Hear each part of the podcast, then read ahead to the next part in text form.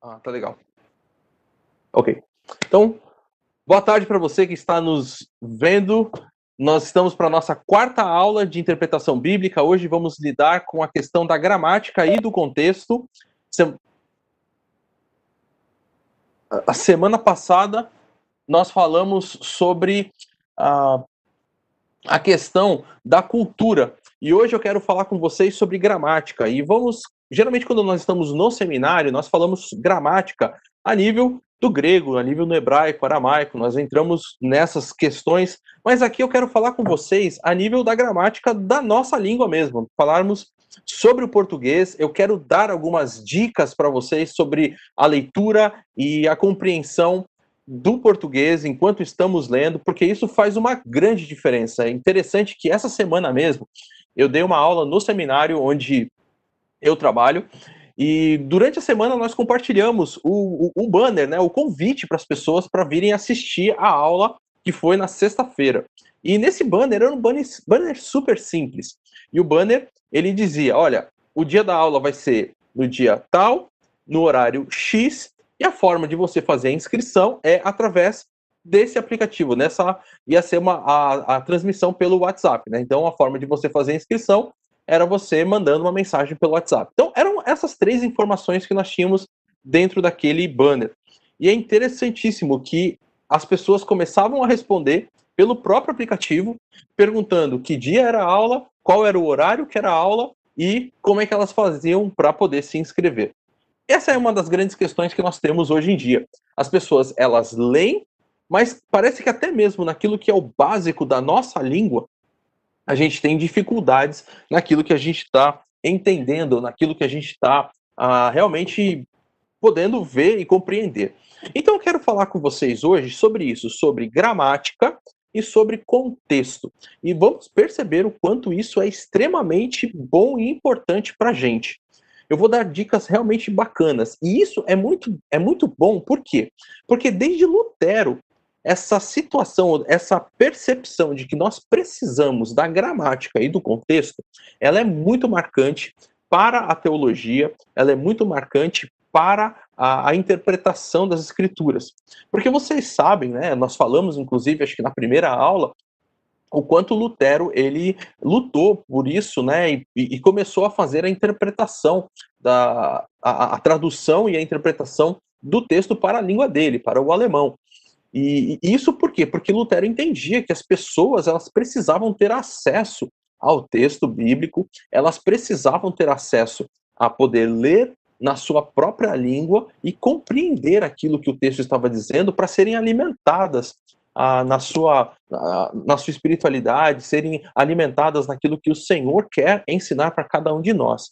E nós temos na nossa língua, que é o português, inúmeras traduções do texto bíblico, né? Tanto do Antigo, do Novo, temos então separados, temos também Bíblia ah, com os dois, né? O Antigo e o Novo Testamento. Eu estou aqui, a minha que eu estou usando hoje aqui, essa Bíblia brasileira de estudo, ah, tem a versão da ao meio da século 21. Você tem, talvez tenha aí NVI, as mais antigas, ao meio da revista e atualizada, corrigida, enfim, nós temos uma infinidade de traduções do texto para a nossa língua. E nós precisamos ver essa riqueza que nós temos de traduções e precisamos aproveitar. Mas se nós não nos atentarmos para a gramática da nossa própria língua naquilo que está escrito, muitas vezes podemos passar despercebido por várias informações importantes que o texto nos traz. Outra questão importante é que Lutero, enquanto ele estava lidando com isso e tendo essa importância do porquê estudar o texto, estudar a questão gramática do texto e, e, e ver o contexto. Isso tudo tinha a ver com aquela rejeição à situação da, da interpretação alegórica, que nós também vimos na primeira e segunda aula e do, da importância que nós temos de estudar o texto e, e, e, perceber que o texto inspirado por Deus é já espiritual, porque é a palavra de Deus, e por ser a palavra de Deus, então, ele tem todas as ferramentas que nós precisamos e tudo aquilo que nós precisamos para a nossa vida e, e para agradarmos a Deus. Então, quando falamos sobre usar a gramática, pretendemos dizer que vamos em sentido contrário a esse da Idade Média, a esse sentido contrário de uma subjetividade na leitura das escrituras, tá? Então nós vamos ler as escrituras de uma forma bastante objetiva, bastante clara, porque ela é a revelação divina. E quando nós falamos então sobre lermos as escrituras de uma forma clara, ah, deixa eu só fazer uma pausa aqui rapidinho. Assim como nós fizemos na semana passada, eu vou dar um pouco do conteúdo, tá? Eu vou expor o texto, né, e expor aqui aquilo que eu tenho para expor um pouco, e depois nós vamos parar para responder perguntas. Então, se você está com o seu caderninho aí, se você está com o seu bloco de notas, alguma coisa, vá anotando, vá preparando perguntas, porque depois então eu vou abrir para perguntas e aí você pode levantar a sua mão que eu vou então dar a oportunidade de você fazer a sua pergunta. Mas quando então falamos sobre a Bíblia ser uma revelação clara a Bíblia ser clara em relação àquilo que ela expõe, aquilo que ela explica, nós estamos falando que todas estas palavras que hoje lhes ordeno estejam em seu coração. É isso que o texto lá de Deuteronômio 6 nos diz. Ensine-as com persistência a seus filhos. Converse sobre elas quando estiver sentado em casa, quando estiver andando pelo caminho, quando se deitar e quando se levantar. É dentro desse, dessa perspectiva que nós estamos pensando. O texto, quando foi dado por Deus a Moisés, e para que Moisés ensinasse aos israelitas, e os israelitas ensinando, a ensinassem para os seus filhos, foi dado de uma forma que era para que todos pudessem ter e aproveitar daquilo que eles podiam ali naquele momento, né?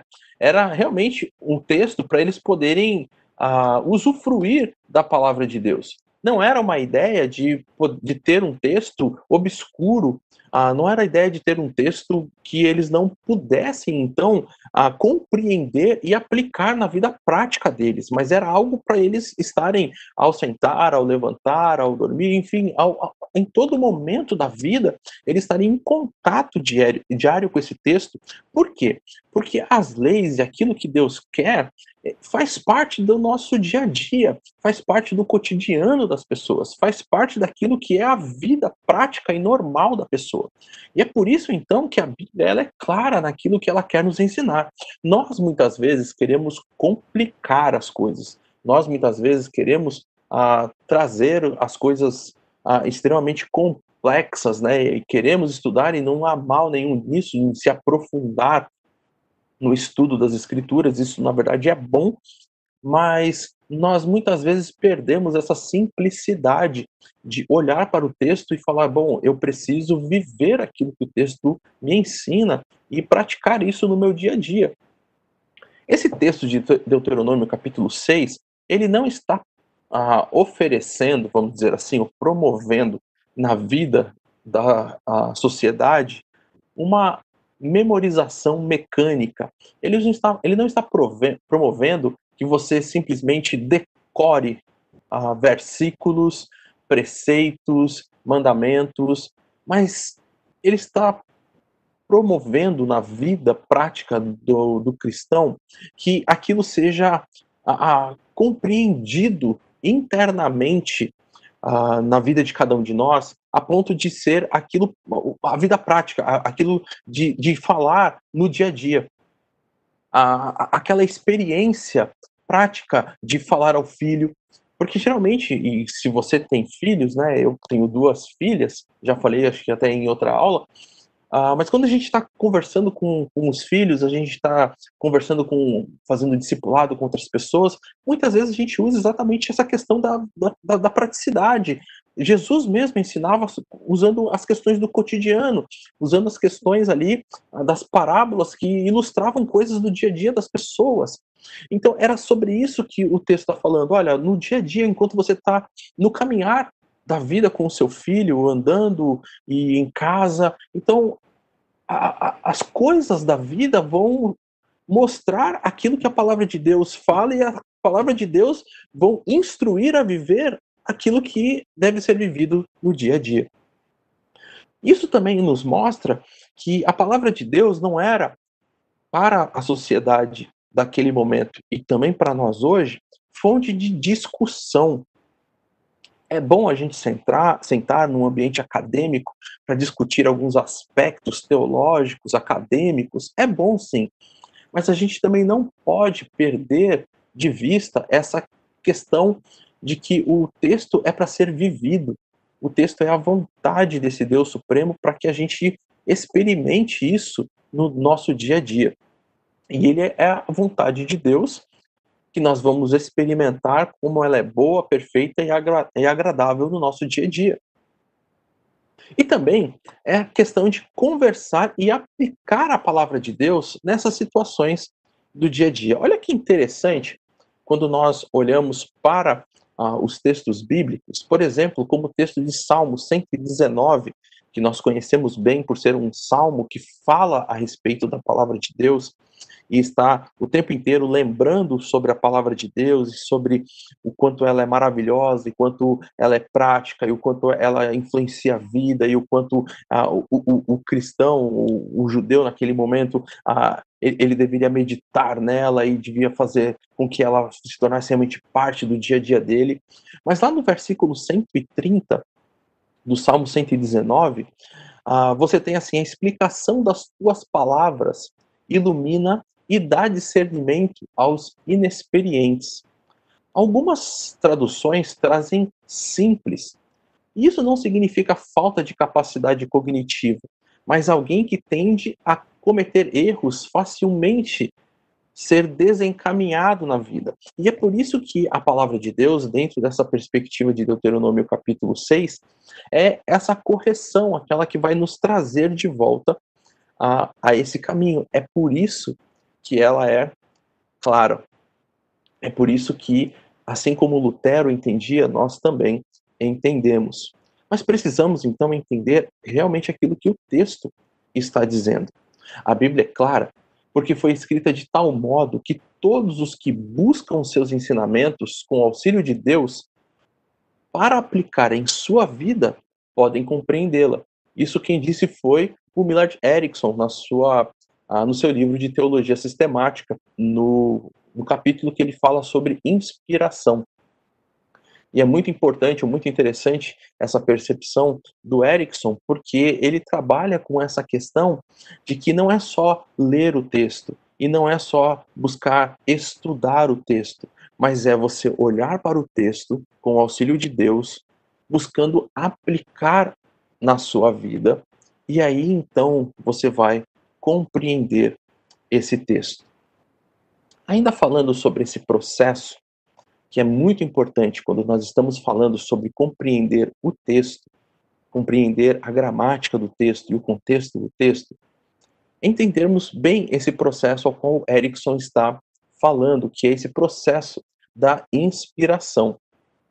E é por isso então que a gente vai falar um pouquinho sobre ele. O texto talvez mais clássico que nós temos sobre esse assunto é o texto de 2 Timóteo capítulo 3, versículos 16 e 17. E nesse texto vai dizer que toda a escritura é inspirada por Deus e útil para o ensino, para a repreensão, para a correção e para a instrução na justiça, para que o homem de Deus seja apto e plenamente preparado para toda a boa obra. Claro que aqui Paulo está ah, em vistas, né, o que Paulo tem em mente é o texto do Antigo Testamento, mas o princípio se aplica a toda a Escritura, a Bíblia como um todo. Conceito principal é a compreensão de que Deus foi quem falou, Deus é quem inspirou, Deus é quem realmente trouxe a sua revelação para todos nós. E não é só Paulo quem traz esse tipo de conceito para nós. Pedro nos traz isso em outras partes por exemplo, no seu texto mesmo, nas cartas que ele escreve, na, por exemplo, na carta de 2 Pedro, ele vai dizer que nenhuma profecia veio por vontade humana, mas homens falaram da parte de Deus, movidos pelo Espírito Santo. Isso está lá no capítulo 1, versículo 21 da segunda carta de Pedro. Mas não é só nisso. É interessante nós vermos, por exemplo, o dia a dia de Pedro a forma como Pedro relacionava e, e ele até mesmo identificava as coisas do dia a dia como sendo vontade de Deus e como tendo esse processo de inspiração muito claro. O texto de Atos, capítulo 1, nos dá essa indicação. Atos, capítulo 1, vai nos contar a história de quando Matias é escolhido para o lugar de Judas.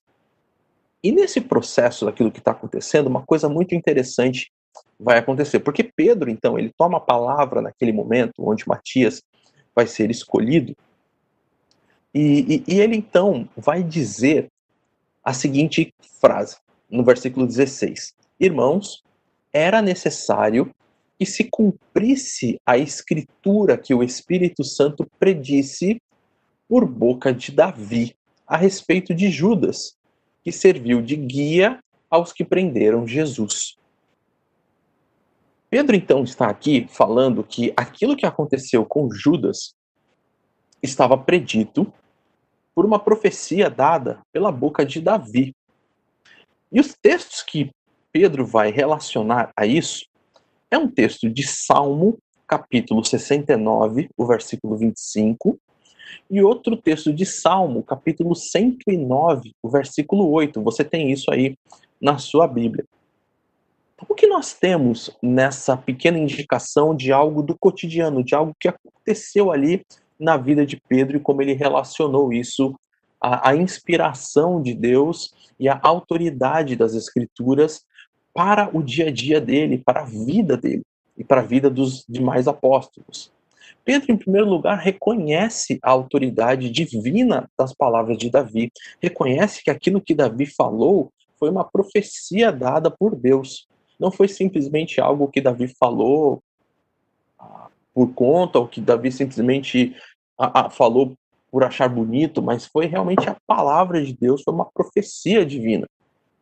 E segundo Pedro afirma que Deus falou por intermédio de Davi, ele era um profeta naquele momento, ele realmente proferiu uma profecia. Então você percebe como Pedro está relacionando textos de Salmo a vida de Judas e colocando essas palavras de Davi como realmente palavras inspiradas e palavras proféticas vindas da parte de Deus.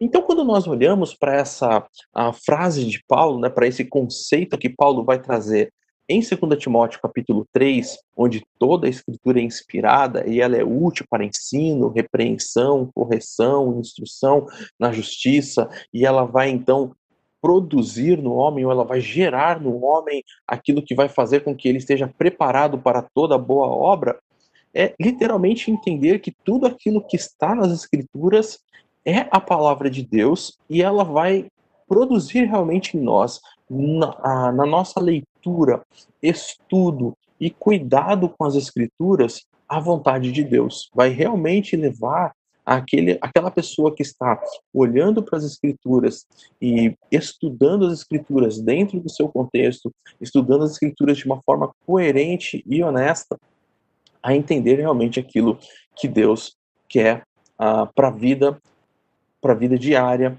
e para a vida natural, normal de cada um dos cristãos. Isso é bastante, então, uh, empolgante até, né, para a gente poder viver, porque a gente pode ver o quanto essas pessoas, como Pedro, por exemplo, que andou com Jesus, que teve toda essa experiência com Jesus, podia olhar, né, para tudo, para toda essa uh, essa realidade das Escrituras e perceber o cuidado de Deus e, e, e, e a relação que toda a Escritura tinha com o seu dia a dia de uma forma bastante natural.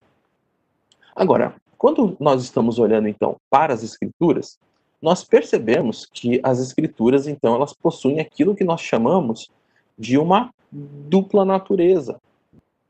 E então a natureza das escrituras, por um lado, ela é uma natureza divina. Ela tem então a como natureza divina, a Bíblia é um livro divino, ela apresenta uma unidade onde textos mais claros interpretam textos mais escuros. A Bíblia é um livro divino e, por ser um livro divino, ela é a nossa regra de fé e prática do cristão. E isso influencia toda a nossa forma de ver, e quando nós alteramos esse padrão, as coisas começam a se complicar. Nós temos isso na história da igreja, quando, por exemplo, Eusébio, né, ele, por estar vivendo aquela realidade do, do período de Constantino, o período do Império, então ele começa a relacionar que aquele momento era a, a, a, possibilidade de viver o reino de Deus na Terra e que então todas as profecias que diziam respeito ao reino de Deus e que o reino de Deus seria aqui na Terra estavam se cumprindo na pessoa ali do Império Romano, da, da Igreja Católica Romana. E como a Bíblia é um livro divino, ela tem também alguns mistérios, não temos como negar naquilo que diz respeito a coisas que são transcendentes, né? Coisas que muitas vezes a gente não elas não estão ali com propostas para serem explicadas. Mesmo a própria pessoa de Deus ali no texto em nenhum momento se preocupa em explicar a questão de Deus. Ele simplesmente ah, afirma que Deus existe, afirma que Deus é real, afirma que Deus é o Criador, mas não tem uma preocupação de ficar explicando as coisas de milagre ou as questões ah, transcendentais, vamos dizer assim, das Escrituras. Por quê? Porque é um texto divino, é um, é um, é um texto que está acima da realidade humana e nós não temos, então, como lidar somente nessa realidade humana ou tentar explicar tudo através da realidade humana, se nós tentarmos fazer isso, nós vamos acabar caindo naquilo que muitos liberais fazem, como tentar tirar os mitos das escrituras ou tentar explicar a Bíblia unicamente pela razão, e isso não vai ter condições, não vai ser possível que isso seja feito. Mas a Bíblia, ela é também um livro divino, ou um livro humano. E como livro humano, nós podemos identificar que ela tem, por exemplo, contexto, ela tem regras gramaticais, porque ela foi escrita na linguagem humana. Ela foi escrita naquilo que é comum aos homens. Ela foi escrita dentro de algo que os homens podem lidar e os homens podem compreender. É interessante, eu deixei aí uh, essa citação, né? O universo inteiro falou em uníssono e em liu, em uma só língua, a Enlil, né, a, em uma só língua. Essa, é, esse, esse texto é dessa epopeia de Enmerkar e o Senhor de Arata, uma epopeia a suméria, né, uma epopeia aí que vai lidar com, com, com essa questão ah, de um relato de uma época em que não havia a, a, a, divisão de línguas, que havia animais, que não haviam animais selvagens, que tudo vivia em harmonia, né? Isso é o que essa epopeia ela vai dizer. E, e você percebe então como essa epopeia tão antiga ela está em, em, em uma sintonia tão grande com aquilo que a Bíblia nos traz sobre, por exemplo, a Torre de Babel, né? Ah, como livro humano, nós vemos autores humanos falando sobre personalidade, ah, e nós vemos a personalidade preservada de cada autor, mesmo ele sendo movido pelo Espírito Santo. Vemos questões culturais dentro do texto bíblico. Ah, vemos ah, algumas coisas ali, por exemplo, como em Lucas capítulo 7, né? Ah, quando é o texto daquela mulher prostituta e como assim, como sabemos simplesmente que ela era uma mulher prostituta e a questão maior diz respeito até à própria questão dos cabelos soltos ali, porque geralmente as mulheres casadas elas tinham seus cabelos cobertos, né? Então você tem assim essas questões ah, de, de, de, de contexto, questões históricas que estão relacionadas ao fato de estar escrita na língua humana. E como livro humano, cada escrito bíblico, ou seja, cada palavra, cada frase, cada livro, foi registrado numa linguagem escrita que obedece a sentidos gramaticais comuns. E nós temos isso na nossa língua, por exemplo, sujeito, verbo, predicado, classes de palavras, substantivo, adjetivo, verbos. Nós precisamos entender e compreender isso aí.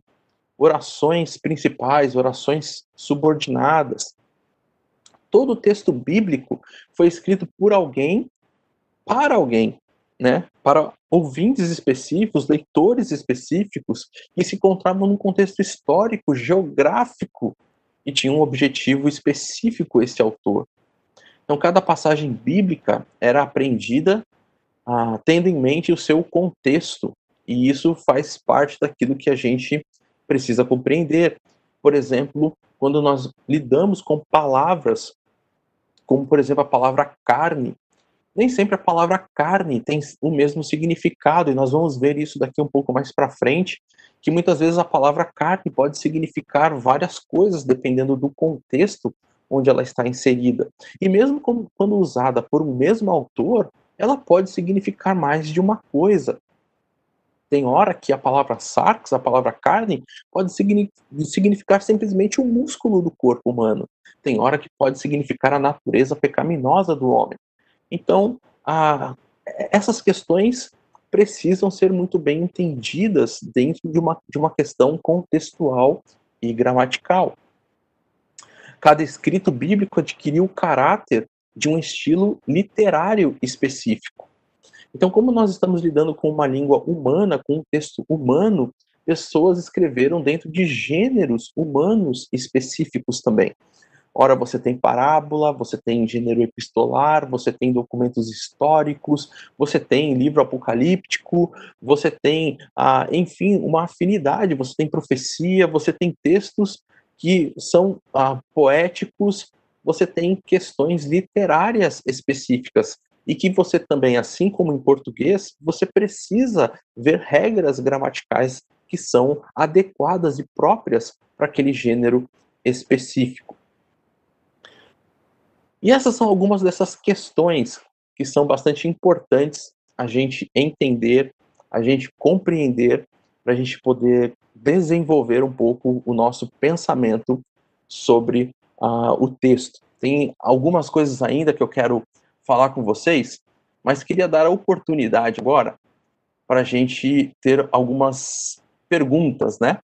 Então, vou até abrir aqui os participantes. Temos aqui uh, o Matheus querendo fazer uma pergunta.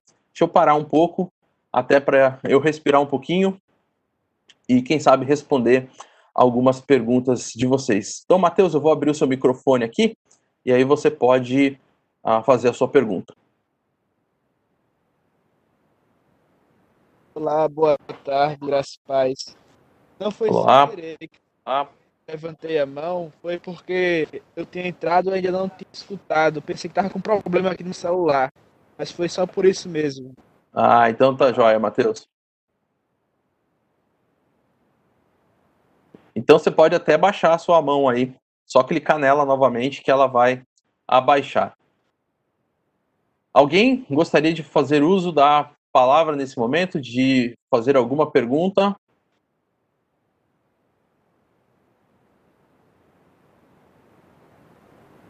Se alguém quiser.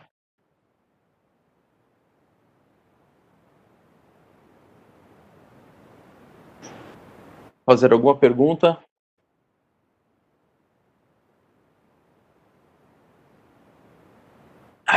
Temos aqui um no chat. Deixa eu pegar. Ah, tá aqui o chat. Rebeca Sales. Tá marcado eu. Rebeca aqui. Tá, tá aberto seu microfone, Pronto. Rebeca. Graça e paz. Eu queria perguntar é, acerca do, da questão do gênero textual dentro do livro, porque nós temos livros que apresentam mais de um tipo de gênero textual. Uhum. E como é que a uhum. gente faz para fazer essa diferenciação? Tem o, o texto dá alguma pista ou a gente deve analisar de uma forma sempre mais geral, como o gênero do livro como um todo? Joia, boa pergunta. Olha, o mais fácil é a gente olhar o gênero maior, tá? A gente parte do maior para o menor. Por exemplo, uma epístola, ah, ela vai ser, você vai estudá-la dentro do conceito epistolar. Porém, dentro da epístola, você pode ter sim outros aspectos. Você vai ter, por exemplo, na epístola aos Filipenses, um texto que é uma poesia, como aquele, aquele hino, né, no capítulo 2. Você vai ter dentro de uma, de uma epístola, você vai ter uma analogia, ou você vai ter uma alegoria, como o próprio Paulo fala lá no texto de Gálatas. Então você tem sim, em alguns momentos, algum outro gênero dentro do contexto ou do, do gênero maior, tá? Mas isso geralmente está implícito, isso, isso geralmente está explícito, melhor falando, né? Dentro do, da leitura do, do livro. Os evangelhos, às vezes, ah, pode se tornar um pouco mais difícil de você perceber essa diferença, porque você tem uma narrativa e às vezes você tem parábolas que são extremamente pequenininhas. Às vezes tem parábolas grandes, como por, por exemplo a parábola do filho pródigo, né, a parábola do bom samaritano, mas às vezes você tem parábolas muito pequenas e que são um pouco mais difíceis de você perceber. Mas, em geral, o que nós fazemos é o seguinte: agora aqui nós estamos interpretando os evangelhos. Tanto que, se você pegar, por exemplo, um livro como esse, que foi o livro que eu indiquei para vocês, que é o livro o, A Interpretação Bíblica do Zuck, você vai ter dentro aqui dos capítulos, né? Você vai ter, por exemplo, capítulo 10, a interpretação da profecia. E, por incrível né, que pareça, eu acredito que uma boa parte de vocês sabem, mas as profecias, a maior parte delas são poesias, né? Mas ele não trabalha, por exemplo, com essa situação. Ele vai trabalhar com o gênero literário maior. Ele vai trabalhar com o gênero literário geral, que é o gênero da profecia. Então ele não vai falar, olha, essa aqui é uma profecia que está escrita em prosa, essa aqui é uma profecia que está escrita em tal jeito. Então ele não vai ficar desmembrando essa questão.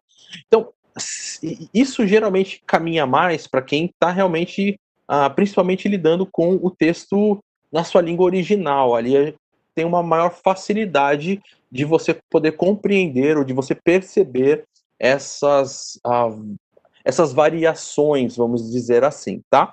Mas a minha dica nesse momento para vocês é quando você, por exemplo, está estudando uma epístola, trabalhe com o gênero epistolar. Se você está estudando uma profecia, trabalhe com o gênero profético. Se você está estudando um texto histórico, trabalhe com o gênero narrativo. E assim você ah, vai lidando com esse aspecto mais geral do livro mesmo. Mais alguma outra pergunta?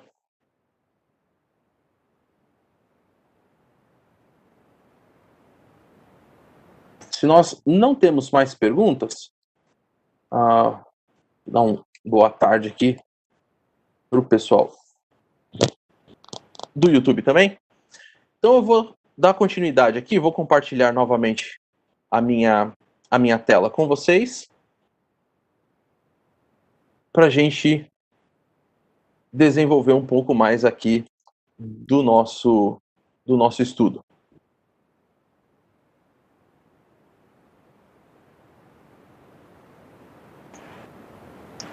Que, que a gente vai ver agora? Agora a gente vai ver como essa questão da linguagem ela pode se tornar um problema.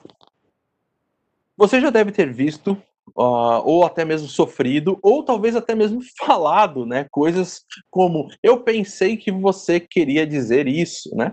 Por quê? Porque mesmo na nossa língua, quando nós estamos conversando com pessoas que conhecemos, nós podemos falar ou ouvir algo e não compreender exatamente aquilo que a pessoa disse ou quis dizer. E muitas vezes precisamos, inclusive, perguntar: olha, o que você realmente quis dizer é isso? E isso pode se tornar aí um grande problema no texto, porque nós não temos o autor, nós não temos como dar uma olhada nisso, nós não temos como perguntar para ele. E mas é uma realidade que a linguagem oferece dificuldades, problemas para a comunicação. Outra questão é essa questão do sentido original. Porque essa é a nossa a intenção maior, é chegar o mais perto possível desse sentido original. A linguagem, então, ela tem as suas regras internas, onde as palavras ganham significado dependendo da relação que elas adquirem com o contexto e com as relações entre si para dar um significado. Por exemplo, há um tempo atrás, se falasse sobre lava-jato, lava-jato seria aquele lugar onde você leva o carro para você dar o, aquele banhão nele. Hoje em dia, dependendo do contexto da frase, se falar sobre lava-jato, você está falando sobre uma operação uh, jurídica que ficou muito famosa uh, com o povo lá da Polícia Federal em Curitiba. Então você percebe que linguagens elas podem ir modificando com o tempo. Outro exemplo é, por exemplo, a palavra artigo, né? O que é um artigo? Artigo, nós sabemos, é um artigo, os artigos definidos, né? O, a, os, as. Mas você também pode dizer que você escreveu um artigo para uma revista. Ou você pode dizer que você foi numa loja e comprou certo artigo que estava à venda, né? Ou comprou uh, um artigo que estava no leilão. Veja que então a palavra em si ela precisa do seu contexto para você poder identificar o significado, o sentido original que o autor quis dar para ela. Só você ter uma ideia, ou só você olhar para a palavra, você não sabe exatamente o que ela realmente significa, porque você precisa desse sentido maior, você precisa desse contexto para isso. É por isso que não dá para a gente falar sobre as questões gramaticais, não dá para a gente falar sobre estudar o texto e olhar a gramática, sem também falar sobre contexto, sem a gente conseguir entender um pouco melhor toda essa a, a toda essa relação que essa palavra tem com as demais palavras e com o livro, com o texto onde ela está inserida, tá? E isso então vai levar a gente a estudar aquilo que nós chamamos de etimologia, que é estudar a origem e também a evolução das palavras. Agora, nem sempre estudar esse campo semântico ou estudar essa etimologia nos faz compreender exatamente aquilo que o texto significa também. Por exemplo, é interessante a gente olhar, e é um, é um exemplo que o próprio Zucchi traz, do verbo comprar. O verbo comprar, em latim, ele vem, né, da nossa, para nossa língua, ele vem do latim comparare, que significa ah, colocar ao lado, comparar. Por quê? Porque você compara entre duas coisas para decidir qual delas você quer levar. Então, o verbo comprar, etimologicamente, vem dessa, vem de comparar, né? Vem de comparar alguma coisa. E se você quiser, inclusive, poder olhar melhor, você pode pesquisar num site que tem que chama site Origem da Palavra. É um site de etimologia em português, onde ele vai te dar exatamente essa questão histórica, né? Da onde vêm as palavras em português, para você poder perceber essa, essa questão, né? Ah, agora, quando nós estamos pensando nessa, nessa questão, né? De você pensar no comprar, ou seja, com, junto, mais parar, ou seja, fazer par, colocar ao lado, nem sempre é aquilo que a gente está na cabeça quando a gente está pensando em comprar. A gente não, a, a, gente não pensa nesse aspecto de, de colocar coisas ao lado para fazer comparação.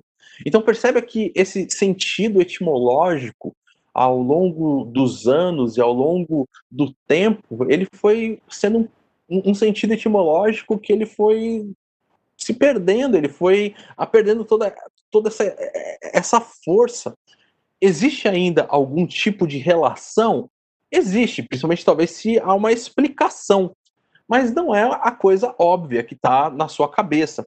Então, nem sempre você fazer um estudo da etimologia, quando você está falando no texto, e às vezes você tem essa questão, porque a palavra no grego e tal, e aí etimologicamente, nem sempre esse estudo realmente é um estudo que vai te dar uma indicação plena e clássica do que, que realmente aquela palavra significa. Você precisa descobrir o emprego correto das palavras, ou seja, você precisa é entender como o autor aplicou aquela palavra dentro daquele texto, dentro daquele contexto.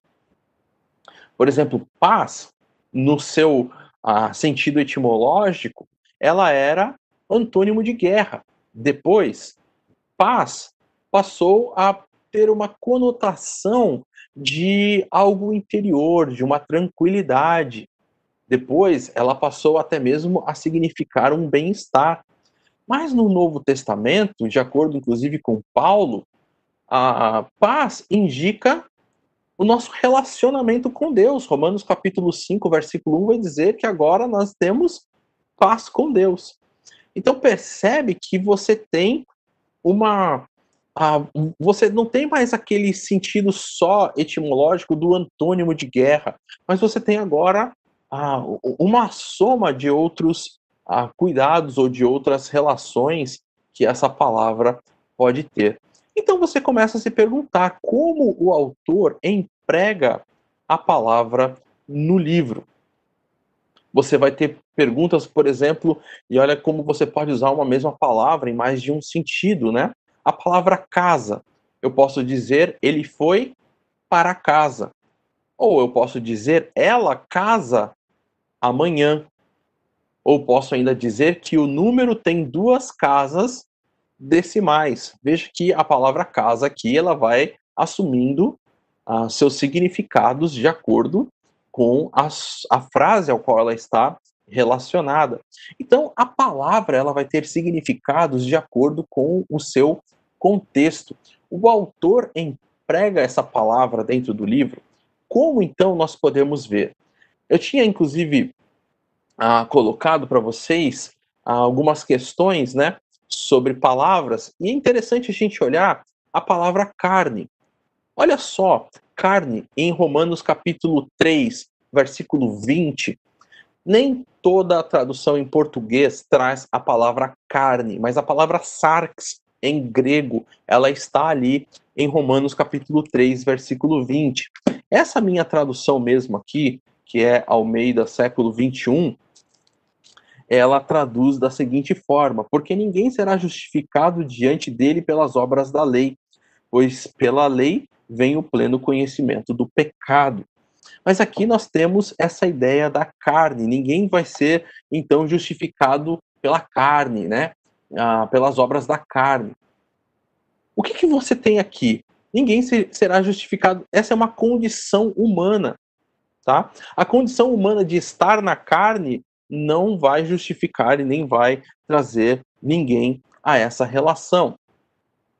Agora, quando Paulo usa, por exemplo, lá em 2 Coríntios capítulo 2, ou 12, versículo 7, ele fala sobre o espinho na carne. E ele também usa a palavra sarx. Mas ali ele está relacionando ao corpo humano.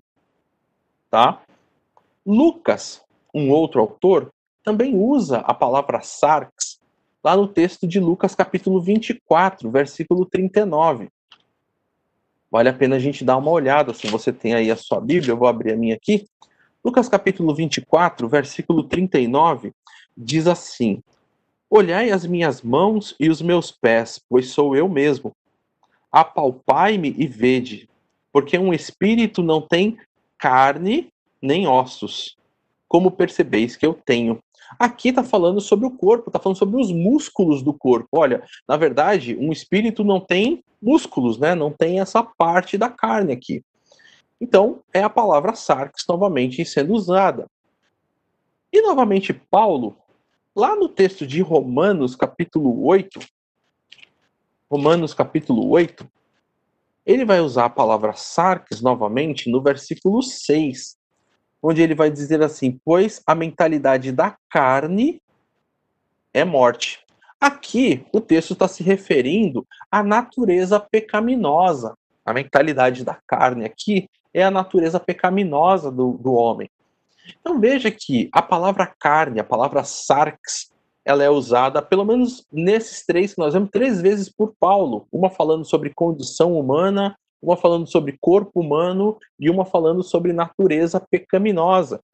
duas vezes nós lemos Paulo usando no mesmo livro, Romanos 3:20 e Romanos 8:6. E nós precisamos então perceber como o autor usa essa palavra. Como o autor emprega a palavra em outros livros. E é isso que mais ou menos nós falamos. Percebemos que Paulo ele usa a palavra sarx em outros, vemos até mesmo outros autores usando a palavra sarx. Então nós precisamos perceber que nem sempre sarx, carne, tem um só significado. E aí então deve nos fazer perceber e, e lutar mais para entender os contextos para poder identificar melhor e interpretar melhor cada significado. Porque se a gente só olhar e dar um significado, toda vez carne significa uma só coisa, a gente provavelmente vai errar numa boa parte dos textos. Claro que se você sempre der um só significado, em algum deles você vai acertar. Mas o objetivo não é esse, né? Não é acertar às vezes. O objetivo é acertar. Então você precisa realmente estudar o contexto para acertar e fazer uma interpretação correta dos textos.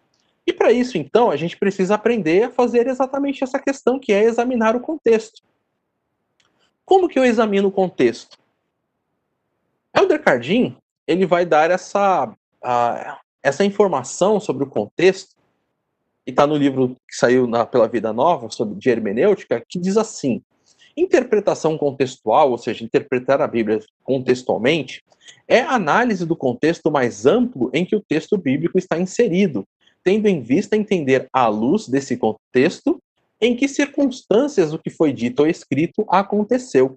Ou seja, interpretação contextual não é só ficar olhando os versículos anteriores e posteriores, mas interpretação contextual é o desejo de entender o texto dentro do seu contexto geral. É, é, é, o desejo de entender realmente as circunstâncias em que a, essa, essa, essa passagem que eu estou estudando aconteceu. Então, vai muito além dos textos anteriores e posteriores. Ela vai envolver o cenário histórico, o cenário político, geográfico, ela vai envolver muitos aspectos que não têm a ver somente com ah, os versículos que estão ligados diretamente ao meu texto. E esses elementos, então, que compõem o contexto, eles têm, logicamente, a ver com os versículos imediatamente anteriores e posteriores, mas também eles vão, por exemplo, para o parágrafo em que o versículo se encontra. Quando você está escrevendo um texto, e eu também escrevo um texto, né? Ah, o que, que a gente geralmente faz? Conforme a gente vai escrevendo, a gente vai indicando a, a, a nossa ideia, o nosso, a nossa o nosso fluxo de pensamento, o nosso desenvolvimento lógico em parágrafos. Nós sabemos que o texto bíblico, as cartas e tudo não foram escritas em parágrafos.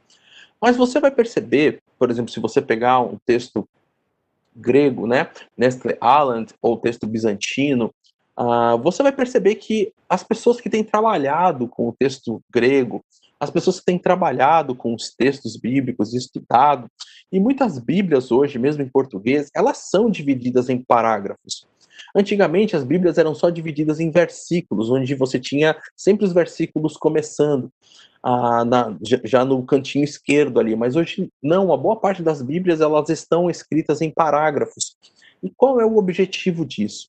O objetivo disso é tentar ajudar você a perceber que é um desenvolvimento do, do, da ideia, né, do pensamento do autor do livro. Então, você perceber qual é o parágrafo onde esse versículo está inserido é muito legal para você conseguir entender essas conexões de pensamento, conexões de ideias ao qual o autor está com qual o autor está lidando. Outra coisa é você perceber o capítulo em que se encontra o versículo. Mais uma vez, ah, o texto bíblico não tinha nem versículos nem capítulos, tá? Mas essas ideias de dividir muitas vezes foram para ajudar a compreensão de desenvolvimentos lógicos aí de pensamento. Você vai ver que muitas vezes, na maior parte das Bíblias, é colocado um tipo de um títulozinho. E esse título tem a função de ajudar. Eu confesso que nem sempre ele realmente ajuda. Ah, e às vezes até mesmo ele atrapalha no sentido de que você ah, passa a pensar que o próximo bloco está desconectado do bloco anterior. porque você pensa que aqui agora ele vai falar sobre um outro assunto e não conecta que na verdade é um desenvolvimento de um pensamento.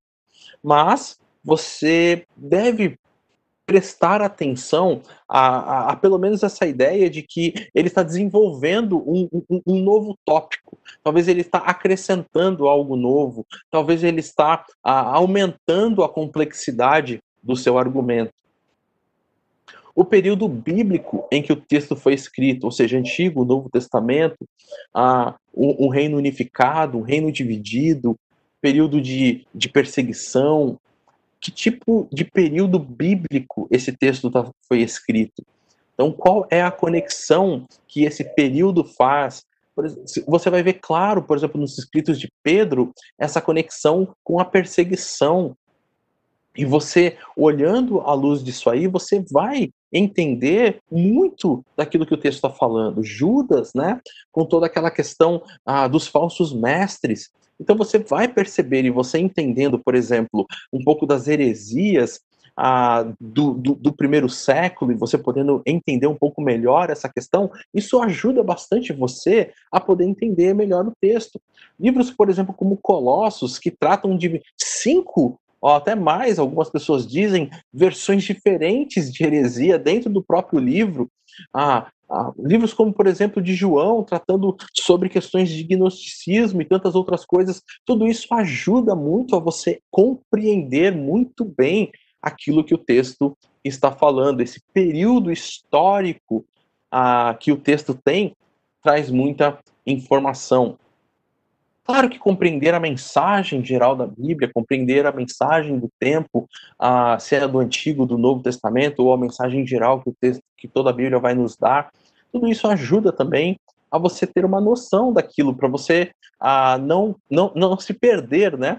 Principalmente quando você está lidando com um tema, né? Você está lidando, por exemplo, com um tema a respeito de salvação, e aí você talvez esteja lidando com um texto que, que trata um assunto meio complicado, um pouco mais difícil, aí você fala, poxa vida, o que, que a Bíblia fala sobre esse assunto, ajuda muito você também a compreender um pouco melhor esse texto. Lembrando que era uma premissa dos reformadores, onde o texto mais claro tem que trazer luz ao texto mais difícil, e nunca o texto mais difícil para o texto mais claro. O ambiente histórico-cultural da passagem, falei já um pouco sobre isso quando mencionei a questão do período bíblico, mas isso é extremamente importante, extremamente ah, legal você conhecer. Falamos muito já na semana passada, quando abordamos o, a interpretação cultural, e isso continua hoje a entender essa, esses valores de cultura sempre e sempre vão ser, ah, vai ser importante para o seu conhecimento do texto. Olha só o que o Klein, Bloomberg e o Hubbard vão colocar no seu livro Inter Introdução à Interpretação Bíblica. Ele vai dizer que, eles, né, na verdade, vão dizer que o contexto define os relacionamentos corretos entre as unidades, palavras, sentenças e parágrafos. Ou seja, muitas vezes a gente está preocupado e quando a gente está lidando com essa questão gramatical, ah, para a gente lidar com ela, precisamos lidar com o contexto. Não tem, não é só uma coisa fria de ah, esse aqui é o verbo, esse. Não. O contexto todo tem que fazer sentido dentro disso. Não adianta ser algo frio se não ah, realmente fizer sentido dentro do contexto e dentro daquilo que o, o autor ele realmente quer comunicar e aquilo que o texto está se propondo a desenvolver dentro de uma temática óbvia e clara da, do desenvolvimento lógico da linha de pensamento do autor. Então, se você está lidando com palavras, sentenças, parágrafos, enfim, com todo o texto, e você quer fazer a relação correta, como então o versículo 1 vai se conectar e vai fazer sentido com o versículo 10, o versículo 10 com o, do capítulo 1 com o capítulo 2, você precisa entender todo o contexto desse, desse, do livro, para que então cada uma dessas suas partes faça sentido. Uma das coisas muito boas que pode ajudar, e que eu deixo aí como indicação também, é você sempre fazer um bom esboço do livro. Né? Ah, existem bons livros que trazem esboço. Um livro bom é do do meu professor, que foi meu mestre, o Carlos Oswaldo. Ele uh, tem os livros Foco e Desenvolvimento do Antigo e do Novo Testamento, que sempre traz um esboço muito detalhado de, uh, de, de, cada livro, né, do Antigo e do Novo Testamento, e de como cada versículo, então, está relacionado com a mensagem central desse livro. Então, fica aí uma, uma boa dica aí, se você quer se aprofundar nessa questão desse contexto de como os versículos eles estão relacionados. Então, o livro do Carlos, o Foco Desenvolvimento, ajuda muito a você entender melhor e, e, e poder começar a desenvolver essa prática de como faz isso. Carlos, que deixou muita saudade e um carinho muito grande no meu coração. Como a gente vai então falar sobre o contexto? Como que a gente trabalha o contexto? Olha só, para você trabalhar o contexto, primeiro entenda o tema, ou seja, a ideia central, tá? Quando você está lidando com essa questão da ideia central, do tema, leia a passagem para entender o assunto dominante, ou seja, sobre o que realmente o texto está falando. Procure encontrar o tópico a que tudo se refere, tá? Então, aqui, Paulo está falando sobre o que, Pedro está falando sobre o que, qual é o assunto geral de tudo que está acontecendo. E geralmente, né, o tema é uma sentença clara e objetiva. Não está falando sobre perseguição, está falando, falando sobre falsos mestres, está falando sobre divórcio, está falando sobre o amor. Então, geralmente tem uma, alguma afirmação bem clara, né? Ah, Paulo vai dizer, ó, a respeito daquilo que vocês me perguntaram, a resposta, e aí ele vai começar a desenvolver o assunto ah, do texto, né? Então, procure entender esse tema, ou seja, a ideia central ao qual o texto está ligado. Depois de você perceber isso, entenda a estrutura, ou seja, como o autor organizou o material. Como a passagem em questão evolui em relação à anterior.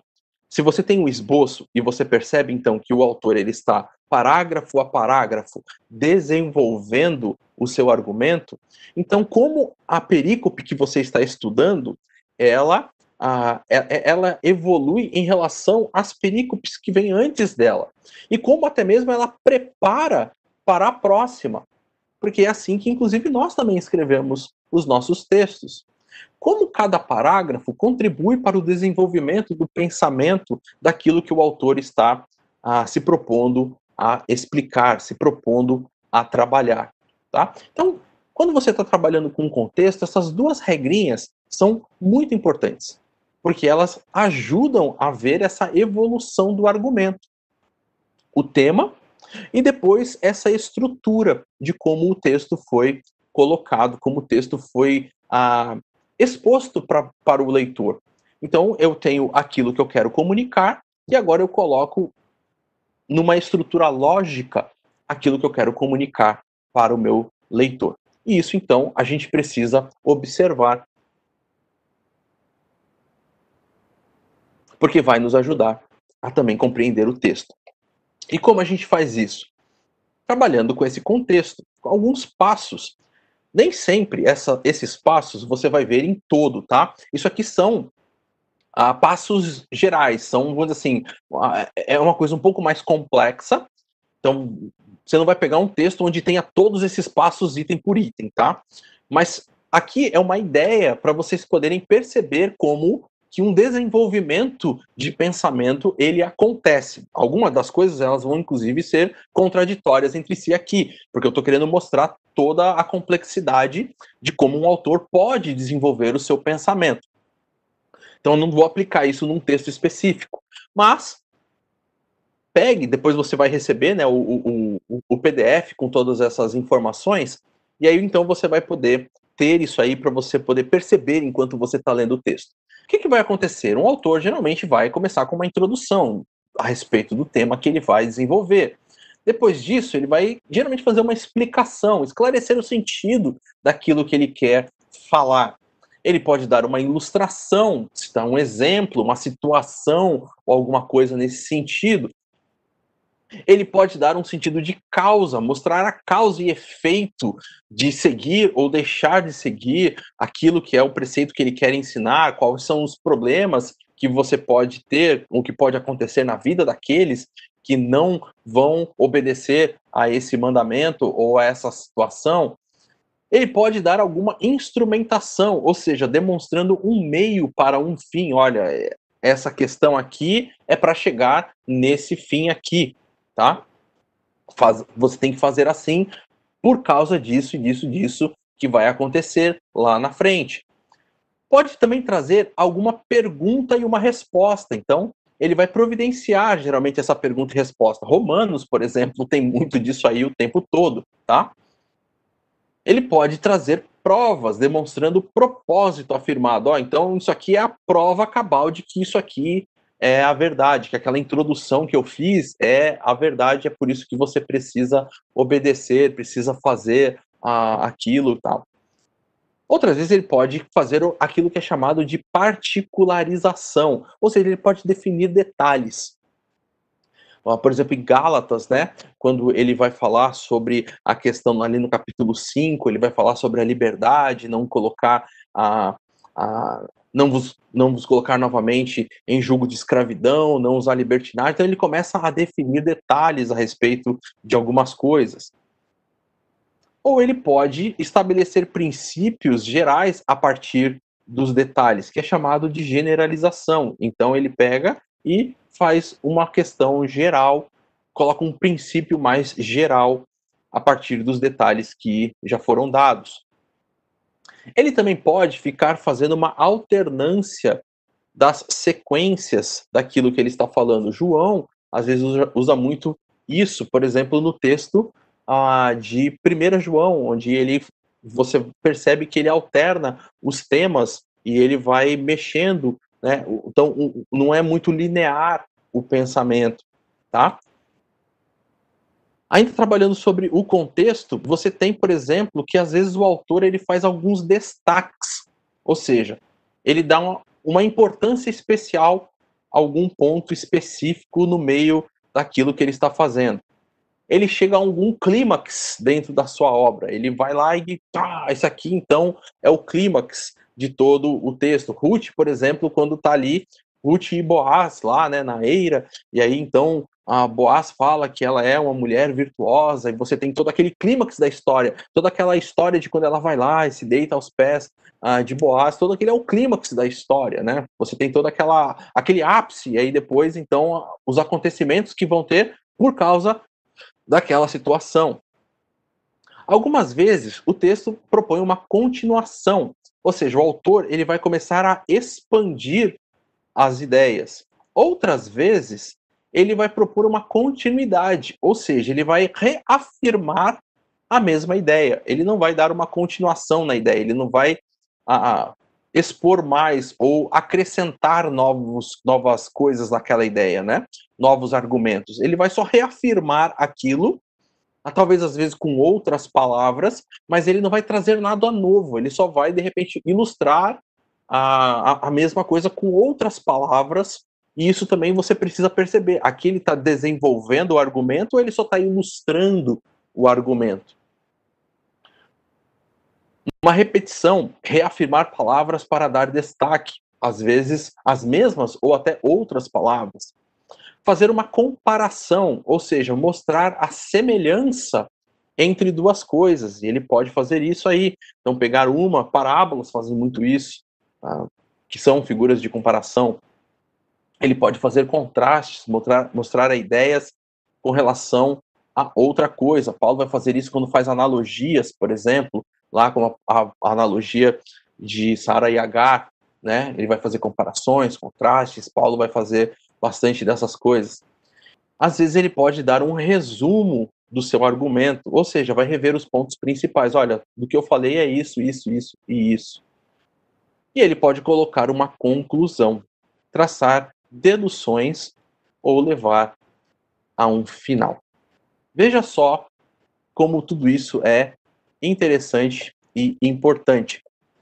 Tudo isso faz parte de como o autor está tentando desenvolver a sua ideia, desenvolver o seu ponto de vista, desenvolver o seu argumento, expor aquilo que ele tem de uma forma lógica, né? Expor aí tudo isso que ele tem dentro de uma estrutura de pensamento que faça com que o leitor consiga compreender aquilo que ele está tentando transmitir. E esses são o quê? São passos para a evolução do argumento. Como eu falei, nem você não vai encontrar todos esses passos nessa sequência, inclusive, mas são ah, passos para o desenvolvimento de um argumento. Passos esses que, inclusive, fica aí dica para quem escreve texto. Uma boa ajuda para também fazer isso aí, tá? Ajuda bastante a gente a entender uma lógica aí para um pensamento. Mas como eu falei, a gente tem bem pouco tempo, então eu quero fazer isso bem rápido. Algumas ajudas com gramática, porque isso vai ser muito bacana para a gente. Gramática de português. Então, eu, e como eu não sou professor de português, e também a nossa aula não é sobre português, eu não vou dar muita ênfase aqui, mas é só lembrar algumas coisas que são importantes para a gente. Por exemplo, vamos lembrar que na nossa língua nós temos substantivos. O que são substantivos? Palavras, uma palavra que nomeia algo. Nós temos pronome, que é uma palavra que substitui um substantivo e faz referência a objetos já citados. Nós temos preposições. O que, que são preposições? elas fazem aquelas locuções prepositivas, né? Ah, elas indicam uma, varia uma variedade de relações, por exemplo, instrumento, pelo seu sangue, companhia com Jesus, lugar nele, na terra, em Éfeso, benefício para a sua glória, movimento dos mortos, de direção, subiu às alturas, desceu ao Hades, origem, a palavra de Deus, ou seja, que se origina em Deus, Característica, o Pai da glória, tem a característica de ser glorioso. Identidade, penhor da nossa, né, da nossas aí, perdão o erro de português, a herança, a posição sobre, debaixo de, ao lado, enfim, todos, difusão através de todos, acesso às regiões celestiais, ao que acessa alguma coisa, oposição contra as ciladas do diabo, conformidade segundo a carne, tempo antes da fundação do mundo. Todas essas aí são preposições, tá? Então, nós temos isso no nosso português. E isso e essas preposições, elas indicam coisas dentro do nosso texto. E quando a gente lê, mas a gente não pensa a respeito delas, às vezes a gente perde exatamente essa conexão também com o texto. Conjunções. O que são conjunções? Elementos que ligam palavras ou orações. Nós temos conjunções aditivas, adversativas, alternativas, conclusivas, causais, condicionais, finais, temporais, comparativas. Todos são tipos de conjunções em português que também nos ajudam a compreender o nosso texto. Então, nós estamos lendo o texto em português e que nós precisamos ler e entender o nosso texto, porque isso vai sim nos ajudar a poder ver melhor o texto. Ah, nós temos os verbos. O que, que são os verbos? Designa uma, uma ação, um estado em um substantivo, um pronome. Eles vão ter tempo, voz, voz e modo. O tempo tem a ver com presente, passado e futuro.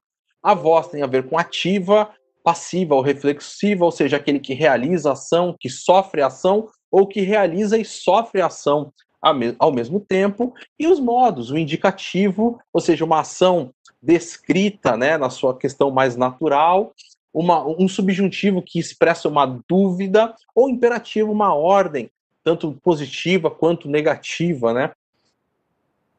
E nós temos também as questões de sintaxe, por exemplo, locuções. O que é uma locução? É um pequeno grupo gramatical de vocábulos, sem verbo. É o uso, por exemplo, de, da preposições da parte de a, na, da parte de Deus, nosso Pai, é um uso de locução aí. Você tem essa frase da parte de Deus, nosso Pai, a frase toda é uma locução e usa muito essas preposições, né? A, a, as locuções. Mas você tem também as locuções verbais, que são compostas por verbo auxiliar mais infinitivo particípio ou gerúndio de um verbo principal. Veja essa expressão para que possais resistir. Então você tem essas locuções verbais, elas também são importantes compreender qual é a sua função dentro do texto. A gente não vai ter tempo de explicar agora. Quem sabe essa aula que vem a gente fala um pouco ainda sobre isso. Orações, o que são orações? é uma unidade gramatical de palavras compostas, ah, composta de sujeito sobre quem se fala e de predicado. Então veja aí, Cristo morreu, é uma oração, tem sujeito e tem predicado. E as orações ainda podem ser subdivididas em causais, concessivas, comparativa, condicional, final, conformativa e temporal.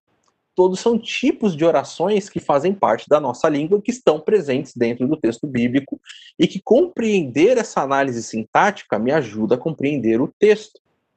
E por último, os períodos. Então eu tenho uma oração de período simples, que é uma oração uh, normal, como por exemplo, Cristo morreu, uma oração que tem sujeito e verbo, e uma oração de período composto. Ou seja, é uma oração simples, mas uma oração subordinada.